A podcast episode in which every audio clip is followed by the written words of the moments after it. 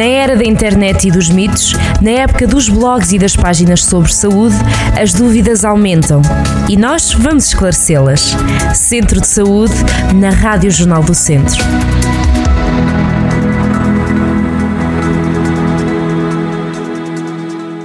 Sejam muito bem-vindos a mais um Centro de Saúde. Quem é que não quer iniciar um novo ano com mais saúde? Pois bem, deixar de fumar é um dos objetivos mais comuns no início de um novo ano e hoje vamos ter connosco o Dr. João Dias. Ele é especialista em Medicina Geral e Familiar na CUF, em Viseu, que vai nos explicar então as vantagens em deixar de fumar, se for o caso do nosso ouvinte, fumar e como pode eh, fazê-lo. Doutor, bem-vindo ao Centro de Saúde. Como é que está?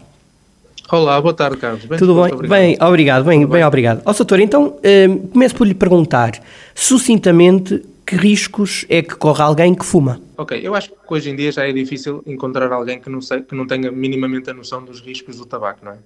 Uh, de qualquer das formas, é sempre importante encontrarmos uma oportunidade destas para podermos esclarecer melhor as pessoas. O, o tabaco, sendo composto por uh, mais de 7 mil químicos, não é?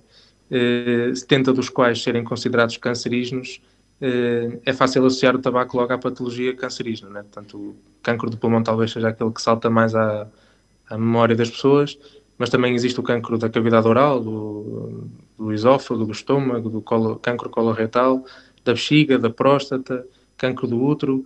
Eh, mas não é só de patologia tumoral que o, o tabaco está envolvido, também patologias respiratórias como a asma, a doença pulmonar obstrutiva crónica, fibrose pulmonar, aumento do risco de infarto agudo do miocárdio, de acidente vascular cerebral, de AIT, aumento do risco de demência, diabetes, hipertensão, eh, causa impotência sexual, infertilidade, envelhecimento da pele. Podíamos estar aqui, se calhar, a manhã toda a falar sobre, sobre os riscos e uh, os riscos do tabaco para a saúde. Portanto, acho que estes, se calhar, são aqueles mais, mais importantes.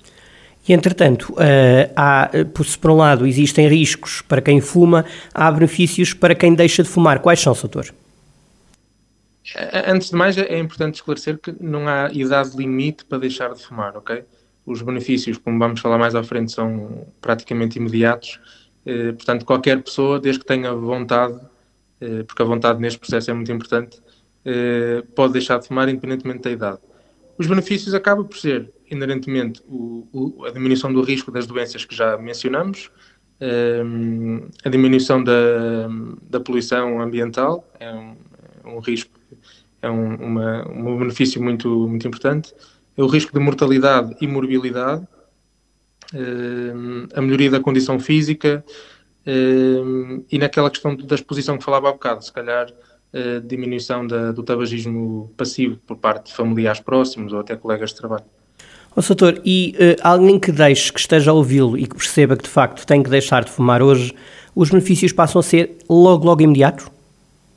Uh, sim, na, nas primeiras 8 horas, os níveis de nicotina, que no fundo é a substância que dá dependência ao tabaco, uh, e os níveis de monóxido de carbono reduzem logo para metade. Passado mais ou menos 24 horas, os pulmões começam a ficar livres dos resíduos do tabaco. Mais ou menos à volta de dois dias após iniciar o, o processo, uh, deixa de existir nicotina no organismo, o paladar e o olfato melhoram. Uh, três dias após, torna-se mais fácil respirar, o nível de energia também aumenta. Uh, mais ou menos entre seis meses a nove meses após o último cigarro, a tosse e a pieira começam a melhorar e a função pulmonar também aumenta cerca de 10%. Ao final de 5 anos, o risco de infarto agudo do miocárdio diminui para metade, de, quando comparado com um fumador ativo, obviamente, e ao fim de 10 anos, o risco de cancro do pulmão diminui para metade, também quando, em comparação com um fumador ativo. Portanto, desde as primeiras horas até bastantes anos após o início do, do processo, uh, os benefícios são imediatos. Sim.